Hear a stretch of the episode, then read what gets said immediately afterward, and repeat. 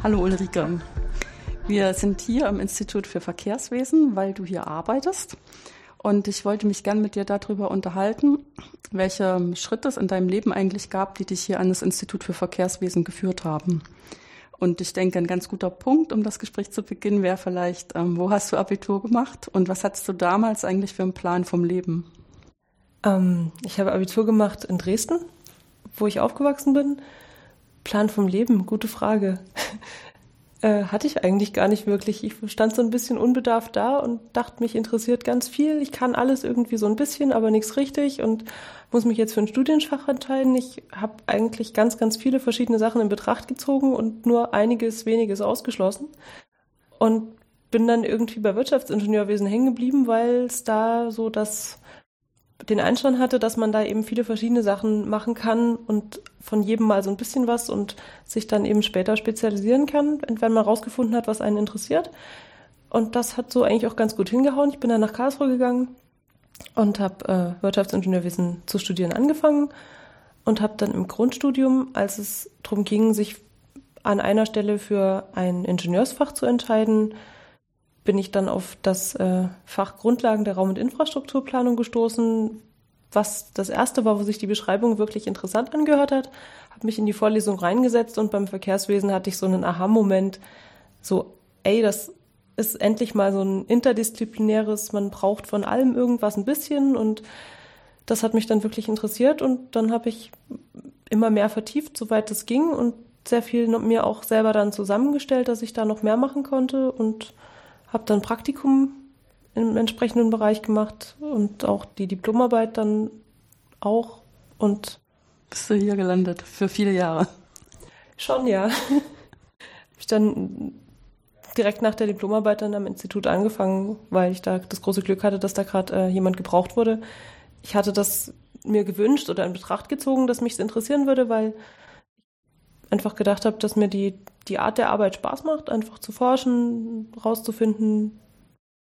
Ja, zumal das ja auch immer so ein bisschen projektbezogen ist. Und wenn man dann so ein Thema hat, wo man sieht, da gibt es viele verschiedene interessante Projekte, dann ist das auch einladend, finde ich. Gut, wobei das kriegt man als Student ja noch relativ wenig mit. Also das fand ich ganz spannend, als ich sozusagen die Seiten gewechselt hatte, dass das, was eigentlich an einem Institut passiert, viel, viel, viel mehr ist, als der Student eigentlich sieht. Der kriegt die Lehre mit, der kriegt vielleicht ein bisschen was mit, dass vielleicht mal Seminararbeiten in einem größeren Kontext durchgeführt werden, wo gesagt wird, okay, das kann man da und da noch irgendwie, das ist interessant, das interessiert uns, weil wir eben da gerade ein Projekt bearbeiten. Aber selbst das ist schwierig mitzubekommen und ja, ist aber natürlich gerade das, was reizvoll ist, dass man unterschiedliche Sachen bearbeiten kann und auch immer wieder das Thema wechseln kann. Mhm. Jetzt ist ja das mit dem Wirtschaftsingenieurwesen, also zumindest für mich von außen, ich habe es ja nicht studiert, ich habe auch mit den Studierenden äh, bisher noch nicht so viel zu tun gehabt, so ein bisschen wie so eine eierliegende Wollmilchsau. Ne? Genau. Man muss Wirtschaft machen und man muss Ingenieurwesen machen. Und ähm, so wie du das gesagt hast, würde mir das wahrscheinlich auch gehen, dass man hat das Gefühl, man legt sich nicht fest und man macht lauter Sachen, wo einem von außen gesagt wird, das ist alles nützlich. Äh, wie sieht denn so ein Studium von innen aus? Also was muss man denn da alles für Teile lernen, äh, um dann so einen Abschluss zu haben? Mhm, das ist ein bisschen unterschiedlich bei den einzelnen Unis, dass man bei manchen äh, sich relativ am Anfang schon auf das Ingenieurgebiet festlegen muss. Zumindest war es, als ich damals mich entscheiden musste, an welche Uni ich gehe, so, dass man sagen musste, okay, ich möchte Wirtschaftsingenieurwesen mit ähm, Elektrotechnik machen oder mit Maschinenbau oder mit Bauingenieurwesen. Und hier in Karlsruhe war der große Vorteil, dass man sich nicht festlegen musste. Das heißt, man hatte quasi alle Möglichkeiten offen, hatte wiederum den den anderen Effekt, dass man erstmal alle Ingenieursgrundlagen machen musste. Wir haben von Verfahrenstechnik, Chemiegrundlagen über Mechanik, was Brücken und so weiter Richtung ähm, Bauingenieurwesen, Richtung Maschinenbau angeht, über Werkstoffkunde und Physik, Physik nur gerade nicht, aber Elektrotechnik, eigentlich alle Ingenieursgrundlagen irgendwie mal angeschaut, was wiederum eben dann den, den Vorteil hat, dass man dann sagt, okay, das und das kann ich schon mal ausschließen, was ja auch nicht schlecht ist, wenn man gerade viel äh, Interessen hat. Und in jedes Mal reinschauen, um sich dann im Hauptstudium, beziehungsweise jetzt ist es am Ende vom Bachelor oder im Masterstudium dann, sich dann das rauszusuchen oder das, das, was man entdeckt hat, was einen interessiert, wirklich zu vertiefen.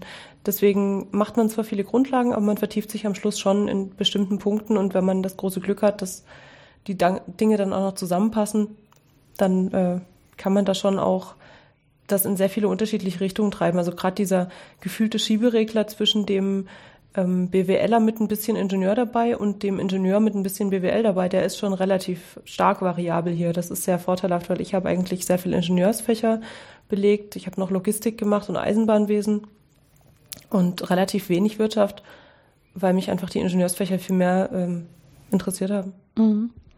Und ähm, welche von diesen Grundlagensachen gehen denn jetzt tatsächlich in deiner Arbeit ein, wenn du an so einem Projekt arbeitest hier im Verkehrswesen? Das ist vor allem das sich in was Neues reinversetzen, sich Wissen aneignen, mit einem neuen Problem umgehen können. Das ist viel dabei, wobei das lernt man eigentlich in allen äh, Grundlagensachen. Klar, das Verkehrswesen als Thema selber war natürlich ist das, das Allerwichtigste, dass man da seine Kenntnisse anwenden kann. Ja, und ansonsten kommt es ganz drauf an, was man speziell macht. Also bei mir ist es so, dass ich ähm, im Studium als Programmiertutorin gearbeitet habe, weil mir Programmieren Spaß gemacht hat und ich gerne Tutor sein wollte, um anderen was beizubringen. Ähm, das hilft mir natürlich jetzt sehr, weil ich ähm, mit kleinen Skripten in, in Programmiersprachen meine, meine Simulationen steuern kann oder meine, was auch immer ich da gerade tue. Und ansonsten konkret relativ wenig an, an fachlichem also es ist mehr so eine Denkschule, durch die du gegangen bist und so eine Schule, um alle Grundlagen von Sachen zu verstehen, wo du auch mit Leuten zusammenarbeitest. Schon. Dass du die richtig ansprechen kannst. Mit den richtigen Fachworten. Hoffentlich. Man sagt, man sagt, man sagt ja bei uns im Studium gerne so, ich werde, ich bin Wirtschaftsingenieur, gib mir ein Buch und zwei Wochen Zeit. Das ist zwar ein bisschen überspitzt ausgedrückt, trifft's aber manchmal doch besser, als man eigentlich denkt, weil das genauso im Studium war. Es gab ständig irgendwas Neues, wo man sich drauf einlassen musste und das macht ja gerade wieder spannend. Also das ist immer das Gleiche zu machen und immer nach Schema F vorzugehen, das wird, glaube ich, sehr schnell langweilig oder kann sehr schnell langweilig werden. Diese Vertiefung ins Verkehrswesen, ist das was, was jetzt hier angepasst ist, nur auf das Wirtschaftsingenieurwesen oder wird das auch in anderen Studiengängen angeboten? Ganz und gar nicht. Es ist ein exportiertes Modul aus dem Bauingenieurwesen, mhm. weil das Institut äh, zur Fakultät für Bauingenieurwesen, Bauingenieur, Geo- und Umweltwissenschaften ähm, gehört.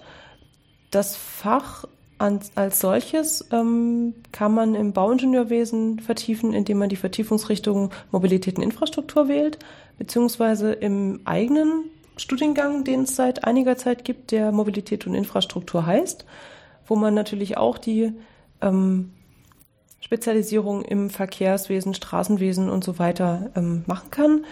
Außerdem kann man auch über die Informatik Verkehrswesen wählen, indem man das als äh, Zusatzfach wählt, weil das einfach auch von den Ansätzen her gut, gut dazu passen kann. Es gibt noch ein paar Spezialformen. Man kann auch im Physikstudium und im Wirtschaftsmathe-Studium irgendwie reinschnuppern, aber das ist jetzt kein Angebot, was explizit irgendwo aufgeführt wird. Also um wirklich zu sagen, wir bieten das an, gehen wir eben auf die drei Studiengänge eigentlich hauptsächlich ein. Also das Bauingenieurwesen, Mobilität und Infrastruktur, Wirtschaftsingenieurwesen und Informatik. Mhm.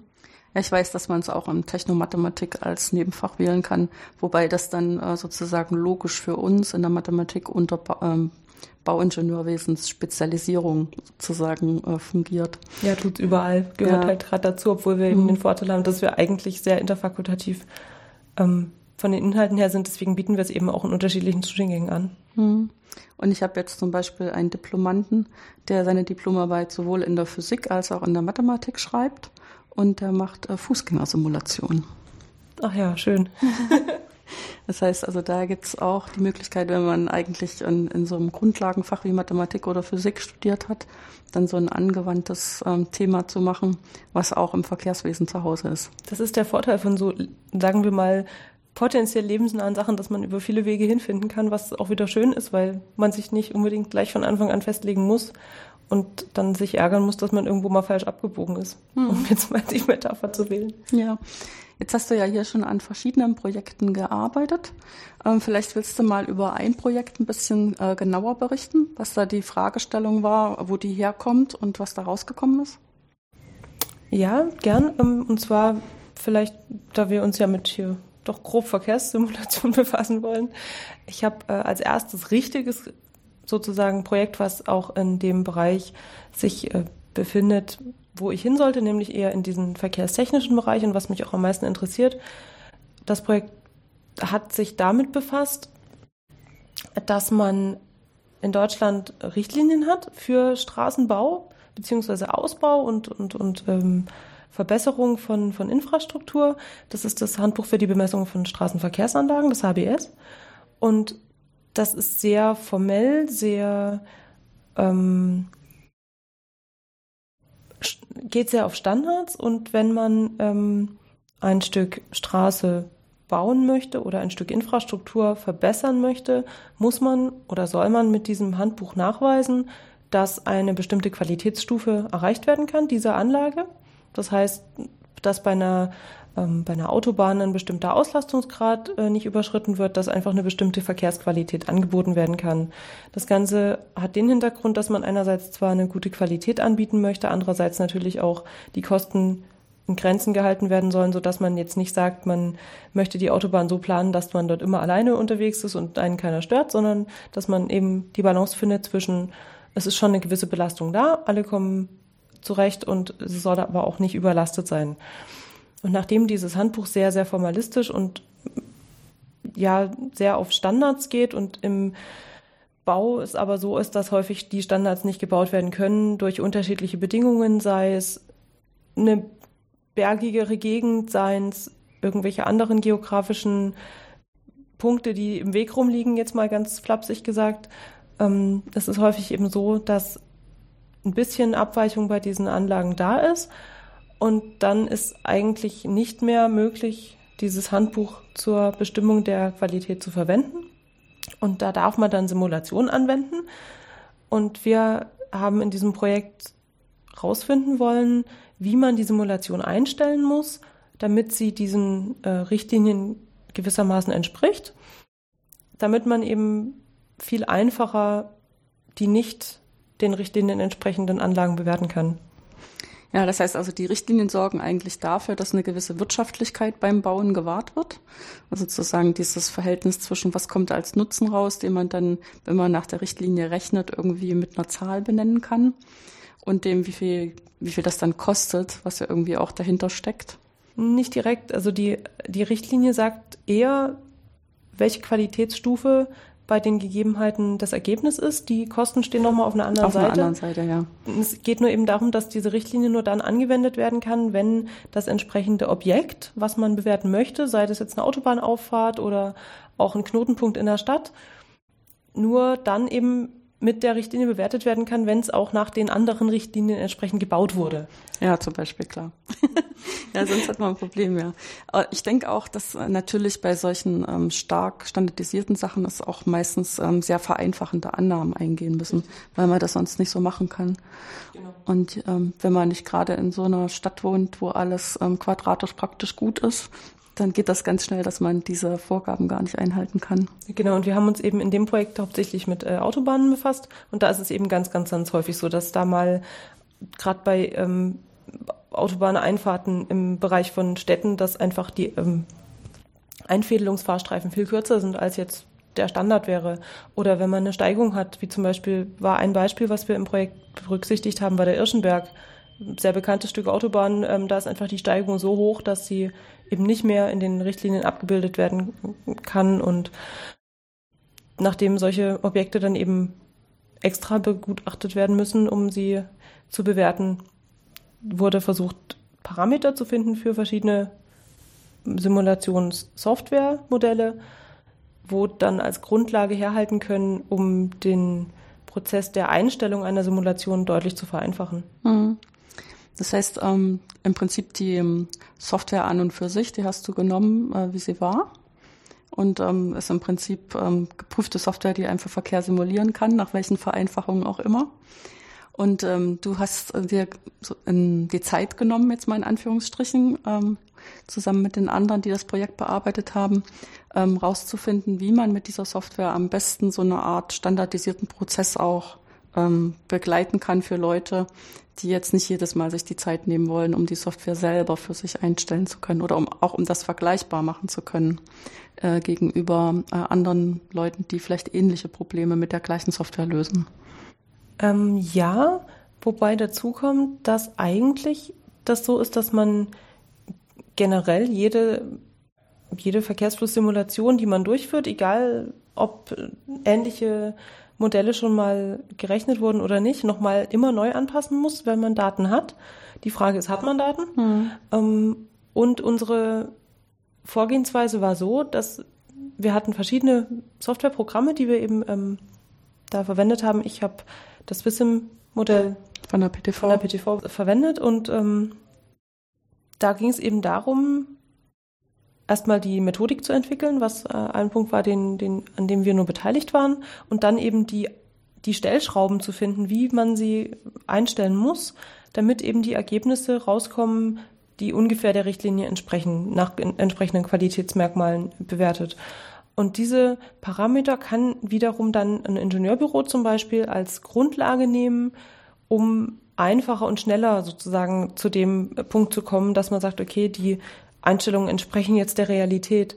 Wiederum kann es natürlich auch vorkommen, dass gar keine Daten da sind und dann ist es besser, mit den von uns gefundenen Parametern zu arbeiten, als mit den Standardeinstellungen, die gerade im Fall von Wissim eben nicht deutschen Autobahnen entsprechen, weil die, die wenigsten Kunden, die diese Software im Normalfall kaufen, deutsche Autobahnen damit simulieren, sondern eher andere Autobahnen, die eben ganz andere Anforderungen an die Parameter haben. Und deswegen war das gerade auch ein bisschen knifflig, da entsprechend von diesen Standardeinstellungen wegzukommen, um die zu finden, die für deutsche Autobahnen ausgerechnet zutreffen, weil da einfach viel, viele ähm, Rahmenbedingungen ganz anders sind. Also schon alleine, dass wir an einigen Stellen keine Geschwindigkeitsvorgaben haben, sondern nur die Richtgeschwindigkeit. Das zu modellieren ist alles andere als einfach.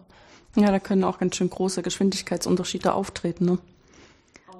Ja, ich meine, das erlebt man ja auch, wenn man auf der Autobahn unterwegs ist hat gerade noch das Gefühl gehabt, man hat überprüft, dass von hinten die, die Spur frei ist, die man jetzt gerade zum Überholen einnehmen will und hat gerade nur noch mal eben was zurechtgerückt und will dann äh, links rausscheren und in dem Moment sitzt schon einer hinten drauf, weil er so schnell unterwegs war, dass man das ähm, gar nicht einschätzen konnte.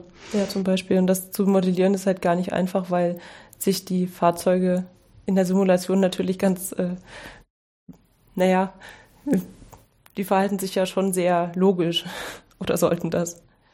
Ja, ich meine, zumindest deterministisch. das hoffentlich. Also sprich, es ist nicht dem Zufall überlassen, was bei der Simulation rauskommt. Ähm, zumindestens ähm, ab einem bestimmten Punkt nicht mehr. Einem, genau. Bestimmte Zufälligkeit ist ja auch im Verkehrsgeschehen äh, dabei, aber ähm, man versucht den Zufall unter Kontrolle zu halten. Mhm. Ist denn eigentlich ähm, bei dieser Art von Simulation ein wichtiger Parameter, wie viele LKWs oder Schwerverkehr da unterwegs ist? Oder äh, wird das gar nicht so stark unterschieden? Das kommt darauf an, wie stark man das berücksichtigen möchte.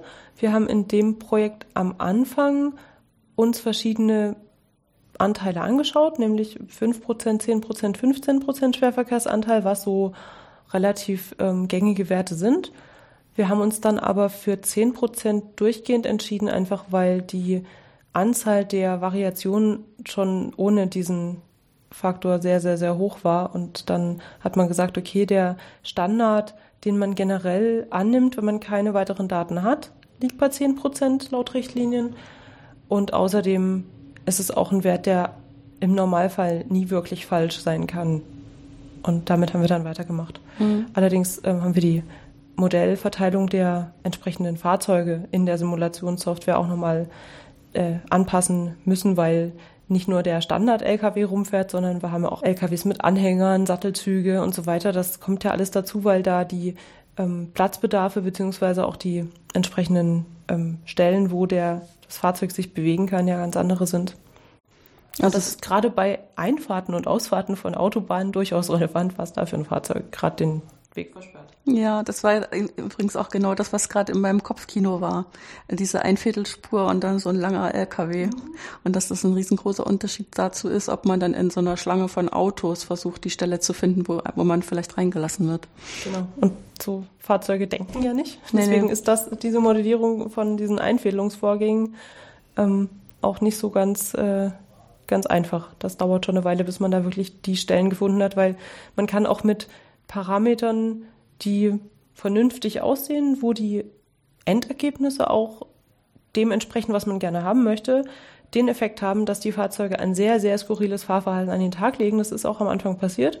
Die Werte am Schluss sahen super toll aus und man guckt natürlich nicht bei jeder Simulation zu, weil das viel zu lange dauert und man die Zeit gar nicht hat, auch wenn es mal interessant ist. Und dann guckt man eben mal rein, um es mit dem, wie sagt man so schön, äh, dem wissenden Auge des Ingenieurs zu begutachten und stellt fest, dass da sehr skurrile ähm, Fahrmanöver durchgeführt werden und dann fängt man halt nochmal von vorne an, weil man festgestellt hat, okay, es ist eben nicht nur das Endergebnis relevant, sondern es sollte auch zumindest halbwegs vernünftig aussehen. Klar, am Schluss hat man immer noch mal was, das, dass man den, dass man abwägen muss, macht man jetzt diesen kleinen letzten Schritt noch drauf, dass man sagt, okay, man verhindert jetzt noch, dass da tatsächlich mal ein Fahrzeug stehen bleibt, was es in der Realität nicht tun würde, auf Kosten davon, dass man nochmal sehr, sehr viel Aufwand betreiben muss, um das Ergebnis ein bisschen zu verbessern, rein optisch, ohne die Sicherheit zu haben, dass es tatsächlich passiert?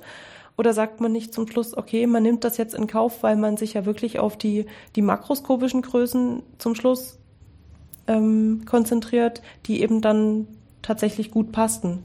Und wir haben am Ende schon da Kompromisse eingehen müssen. Also dass da sowohl die Endergebnisse als auch die kompletten einzelnen Fahrmanöver einzelner Fahrzeuge wirklich perfekt die Realität abbilden, das ist einfach äh, ja nicht der Fall, wobei das ja generell bei Modellen durchaus ein bekannter Punkt sein dürfte. Ja, außerdem wundert man sich sowieso manchmal, was auch im echten Leben alles passiert.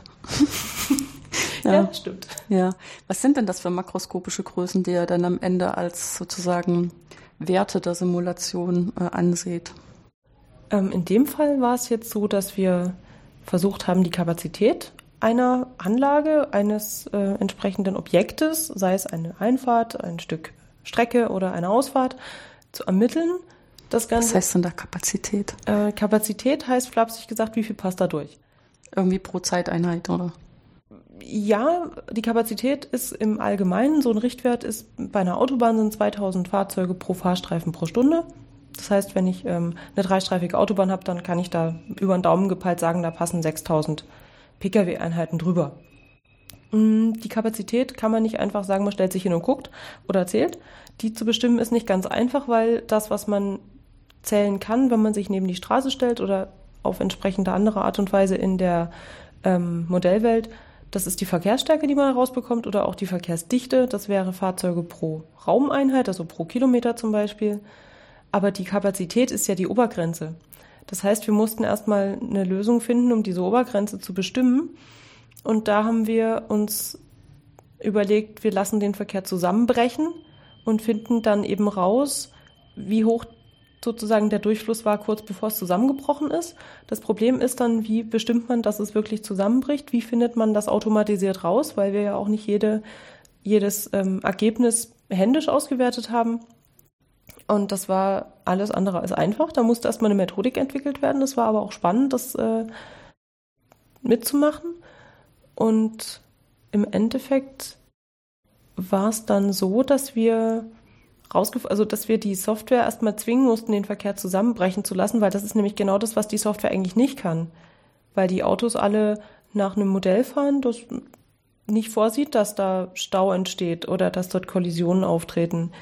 Und wir haben dann versucht, die Software ein bisschen auszutricksen, indem wir einfach deutlich mehr Input da reingesetzt haben, als eigentlich üblich wäre. Wir sind bis zu einem bis zu einer theoretischen Auslastung von 120 Prozent gegangen, was im Normalfall, also das würde überhaupt nicht mehr reingehen sozusagen.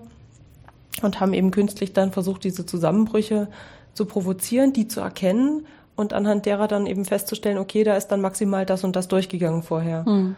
Das heißt, ihr habt die Verkehrsdichte einfach immer höher gedreht ja, wir haben angefangen mit den, es gibt eben diese Kapazitätswerte, die dieses äh, Handbuch für die Bemessung von Straßenverkehrsanlagen so vorsieht oder annimmt.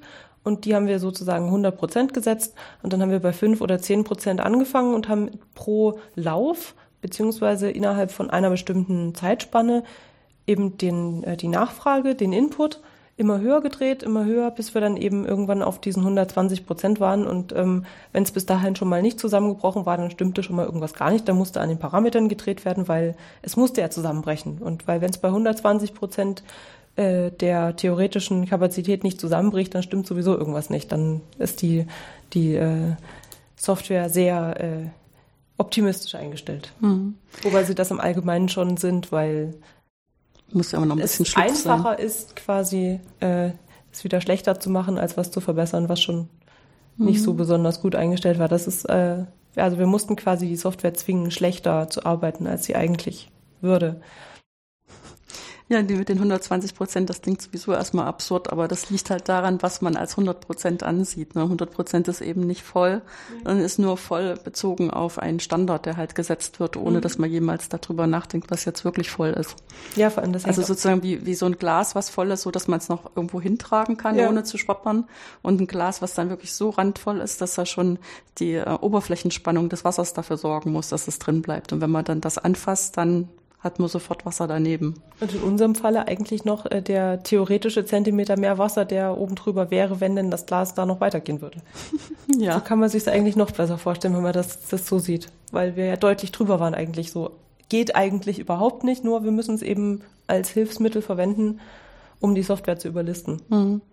Ich stelle mir das ja spannend vor, ein, ein Kriterium aufzustellen, wann der Verkehr zusammengebrochen ist.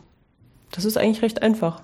Ist, äh, man definiert einfach eine, eine, Geschwindigkeit, wo man sagt, okay, das ist dann nach dem sogenannten äh, Zusammenbruch. Das kann man auch in äh, also irgendeine kleine Geschwindigkeit nehme ich an, oder? Es ist der, der Geschwindigkeitsabfall, der sozusagen der maßgebende Punkt ist, wo man feststellt, okay, jetzt bricht es gerade zusammen oder an der Stelle ist es zusammengebrochen. Mhm. Das ist ähm, in Diagrammen, wenn man die entsprechenden Punkte von Geschwindigkeit und entsprechender Verkehrsstärke oder andersrum von der Verkehrsstärke, die man gemessen hat und der entsprechenden Geschwindigkeit aufträgt, dann kann man da in Diagrammen mit realen Daten tatsächlich eine Lücke erkennen, wo einfach so eine Art Loch ist und oberhalb des Loches ist noch alles gut und unterhalb ist der Verkehr zusammengebrochen und es, es gibt Stau, zähfließenden Verkehr, das, was man so kennt, was mhm. keinen Spaß macht. Genau, das, was eigentlich kein Verkehr mehr ist, sondern nur noch im Vorkommnis. Oder wo man dann diese Sprüche lesen muss. Ihr steht nicht im Stau, ihr seid der Stau. Ja, stimmt ja auch. Stimmt auch, ja, ja. Äh, wie sieht denn das dann aus, wenn so ein Projekt bearbeitet ist oder konkret wie als dieses Projekt bearbeitet hat? Was geht denn dann raus als, als Ergebnis? Also in einer physischen, physikalischen Form oder auch als Ideen? Das ist bei dem Projekt sogar relativ viel. Da gibt es erstmal den, den Schlussbericht der in dem Fall an die Bundesanstalt für Straßenwesen, die der Auftraggeber war, ähm, geht. Bei der ist es wiederum so, dass dieser Schlussbericht noch in einer, in einer ähm, Veröffentlichungsreihe veröffentlicht wird.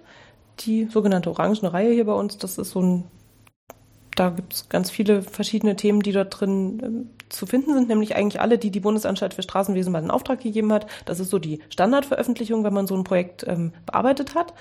Bei diesem Projekt zusätzlich gibt es noch äh, wahrscheinlich den Leitfaden ähm, für die Anwender, wo eben genau dann drin steht, wie muss ich denn meine Software einstellen, damit ich dieses richtlinienkonforme Simulieren hinbekomme.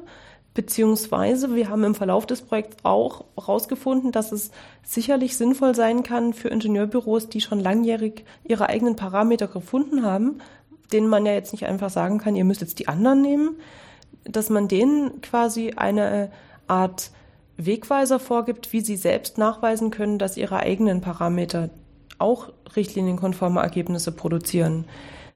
Weiterhin gibt es bei Forschungsprojekten häufig noch, dass man andere Veröffentlichungen ähm, auf Konferenzen oder in, in Tagungsbänden hat, die auf den entsprechenden Ergebnissen basieren. Da hatten wir auch in, äh, zwei größere Veröffentlichungen, die auch ähm, sehr gut äh, angenommen wurden. Einmal ähm, für das komplette Projekt, wo mit allen äh, Softwareprogrammen sozusagen ein Überblick gegeben wurde, was haben wir da eigentlich gemacht und oh ja, es lief ganz gut, wir haben ganz gute Ergebnisse rausbekommen und ein Jahr später dann war die Idee, dass ähm, jeder, der möchte, für sein eigenes Programm das Ganze nochmal als Fortsetzung äh, aufnimmt und die entsprechenden Parameter veröffentlicht und da nochmal ein bisschen auf Spezialitäten eingeht, weil natürlich jede Software ihre eigenen kleinen äh, Unzulänglichkeiten oder Problemchen, was auch immer äh, hatte. Und das haben wir gemacht für Wissem und die anderen haben es, glaube ich, bisher nicht gemacht, aber es ist eigentlich ganz gut angekommen. Hm. Und ähm, wie lange lief das? Viel zu lange. das ist, ähm, so gewesen, dass im Zuge dieses Projektes eben bei der Methodikentwicklung sich Fragen aufgetan haben, auf die vorher bei der Projektausschreibung noch niemand kam, wo die Frage war, diese ganzen Diagramme in der Richtlinie, anhand derer wir jetzt arbeiten sollen, wo kommt die denn eigentlich her? Hm. Was liegt denn da genau zugrunde? Und ähm, da stellte sich raus, dass bestimmte Diagramme auch mal auf Basis von Simulationen überhaupt entstanden waren, weil Daten fehlten. Und dann ähm, mussten Daten erhoben werden. Es wurde gemessen von den Kollegen aus Bochum und München. Die haben sehr viel äh, Daten zur Verfügung gehabt und neu ähm, gemessen. Die mussten ausgewertet werden. Diese ganze Methodik musste entwickelt werden. Ähm, da, und, und es gibt ja viele Projekte, die ein bisschen länger dauern als gedacht. Und bei dem Projekt war es dann doch äh, ausgiebig so, weil dann auch rausgefunden werden musste, dass ähm, in einer Software, in einem Softwareprodukt ein sehr großer Fehler drin war, der dazu geführt hat, dass Fahrzeuge erst ganz am Schluss von so einem Einfädelungsfahrstreifen überhaupt den Fahrstreifen wechseln, was ja überhaupt nicht dem wahren Verhalten entspricht. Man kann diesen Fehler mit anderen Softwareprodukten natürlich machen, aber in dem Fall war er nicht auszuschalten und das wurde auch so von dem entsprechenden Hersteller bestätigt. Mhm. Dann waren Softwareprodukte dabei, die bestimmte Fragestellungen äh, oder bestimmte Probleme gar nicht abbilden konnten, wo einfach wirklich nicht in der Lage waren. Ähm, es gab noch Differenzen, wie genau man jetzt tatsächlich äh, sich an diese Werte halten muss, was eben auch wieder dadurch bedingt war, dass es bestimmte Pro Produkte einfach nicht hinbekommen haben, so genau überhaupt Ergebnisse zu liefern. Insofern, das Projekt hat für mich quasi fast die gesamte Zeit, die ich jetzt hier bin, gedauert, weil der Schlussbericht gerade jetzt momentan dort liegt und demnächst mal veröffentlicht wird. Ich kann gerade gar nicht sagen, auf wie viele Jahre es angelegt war, aber es hat schon sehr, sehr viel länger gedauert und das jetzt in konkrete Zahlen zu fassen. Nee, ist auch nicht nötig. glaube ich nicht unbedingt. ich, ich stelle das auch immer fest, wenn man so denkt, man äh, müsste jetzt das mal hernehmen und müsste das mal eben schnell standardisieren. Also das ist ja auch so eine Denke, die man so als Mathematiker so hat, äh, dass man einfach mal was ähm, gerade ziehen muss und sozusagen ähm, mal bestimmte Schranken definiert und dann kann man einem anderen das an die Hand geben, wenn du das genauso machst, dann funktioniert das. Und dann stellt man immer fest, dass das nicht mal eben so schnell geht, weil äh, diese Qualitätskriterien zu finden oft gar nicht so einfach ist. Wenn man dann noch ins Diskutieren kommt über Sachen, äh, auf die man gar keinen Einfluss hat, äh, Qualität von Zahlen und sowas, ähm, dann ist das so ein Fass ohne Boden. Ne? Ja, und im, Ingenieursbereich ist das, äh, kommt das auch häufig mal durch den Ingenieursdaumen, der einfach mal drüber gepeilt wird, so, ja, ja, das passt schon, rechnen wir noch zehn Prozent Puffer drauf. Ist im Verkehrswesen jetzt nicht ganz so häufig der Fall, aber tatsächlich kommt es vor und dieses ähm, Handbuch für die Bemessung von Straßenverkehrsanlagen ist auch mal als Forschungsprojekt entstanden. Ist eine Riesenleistung gewesen, ist total toll, aber das sind viele Sachen nicht ganz so gut dokumentiert und nicht mehr nachzuvollziehen, wo eben da mal der Ansatz überhaupt lag, wer sich da welche Gedanken wie gemacht hat und warum jetzt bestimmte Dinge genau so sind, wie sie sind. Das mussten wir teilweise erstmal rückwirkend wieder rausfinden und teilweise war es auch nicht rauszufinden. Das ist so noch zusätzlich zum fachlichen Problem eigentlich die, wir haben das dann HBS-Archäologie genannt, was es eigentlich ganz gut trifft, obwohl das noch gar nicht so alt ist. Ja, das ist ja relativ alt, ne? Nicht absolut, aber relativ. Ja, das schon. Wenn keiner mehr in der Behörde sitzt, der es selber mitgemacht hat, dann ist es ähm, Uhrzeit. Doch, man kommt an die Menschen teilweise schon noch ran, nur das ist eben auch eine relativ große Hemmschwelle. Es wäre einfacher, man könnte das in irgendeinem Buch nachlesen mm, oder in irgendeinem klar. Paper, aber das äh, war dann eben nicht aufzufinden. Da musste man dann noch teilweise Leute fragen und da kam dann eben raus so, ach ja, das war dann, ja, das hat Gründe, warum es nicht aufgeschrieben wurde. Ja, da ist ja dann meistens irgendwas dahinter, ne? Irgendeine Untiefe. Ja, meistens sind es einfach zu wenige Daten. Also das ist mhm. generell ein Problem im Verkehrsbereich oder in allen Bereichen, wo man mit Daten arbeiten muss, dass es nicht einfach ist, an ausreichend viele und qualitativ ausreichend gute Daten zu kommen. Mhm. Was ist denn jetzt eigentlich die Stelle, die dich am Verkehrswesen am meisten ähm, fasziniert, sage ich jetzt mal? Also wo es bei dir so Klick gemacht hat, das ist genau das, was du gerne machen möchtest das ist eigentlich die Interdisziplinarität. Man braucht von allem irgendwas. Man braucht ein gro großes Verständnis, einen Überblick, aber man kann doch ins Detail gehen.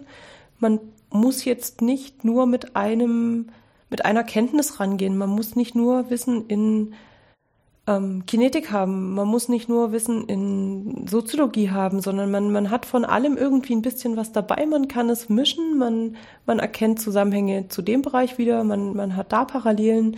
Also dieses von allem irgendwas ein bisschen und dafür aber dann zusammen, das ist eigentlich das, was mir gefällt und das, was mich da auch entsprechend gleich am Anfang so, zack, das gefällt mir, ausgelöst hat. Hm. Das klingt jetzt so richtig wie so ein einladendes Statement an junge Leute. Kommt her, macht Verkehrswesen.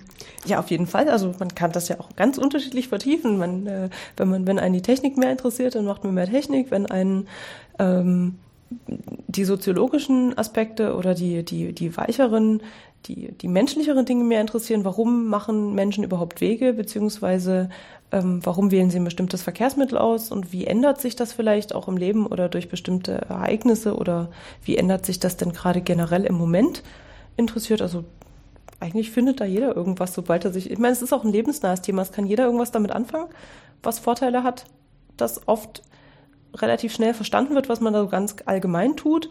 Ähm, was nicht immer nur Vorteile hat, aber durchaus. Kann jeder mitreden, ne? Es kann jeder mitreden. Ja, und wie, wie heißt das so schön? Bei, bei zehn, bei zehn äh, Mitredenden hat man zehn Experten am Tisch.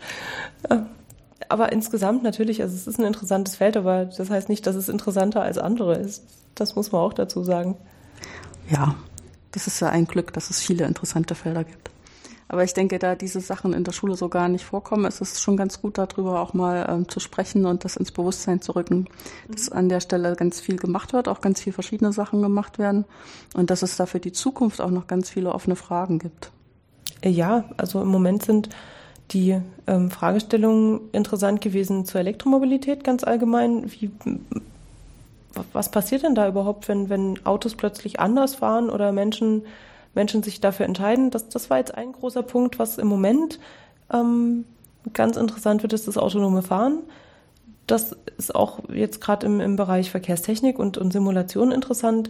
Was hatten das für Auswirkungen, wenn Fahrzeuge automatisiert fahren, wenn da eben keine Person mehr am Steuer sitzt, die eine Reaktionszeit hat, die vielleicht bestimmte Vorlieben hat, sondern wenn da wirklich das, das Fahrzeug selber denkt und halt mit sehr algorithmischen Hintergründen und äh, ohne eben diese menschlichen Faktoren sich im Straßenverkehr bewegt, wie wirkt sich das dann dann tatsächlich auch auf die, auf die Kapazitäten aus, auf die, auf die Fahrmanöver, auf die anderen Fahrzeuge und so weiter. Das sind gerade im Moment die Aspekte, die jetzt gerade äh, relevant werden. Mhm. Das gibt ja immer so Zyklen, da ist gerade mal so die eine, der eine Hype mit Elektromobilität, dann kommt der nächste mit ja, weil sich nicht alles immer so be bewahrheitet, was man sich denkt, was da so rauskommt. Da muss man dann aus den Fehlern lernen und wieder ein bisschen verschieben in eine andere Richtung.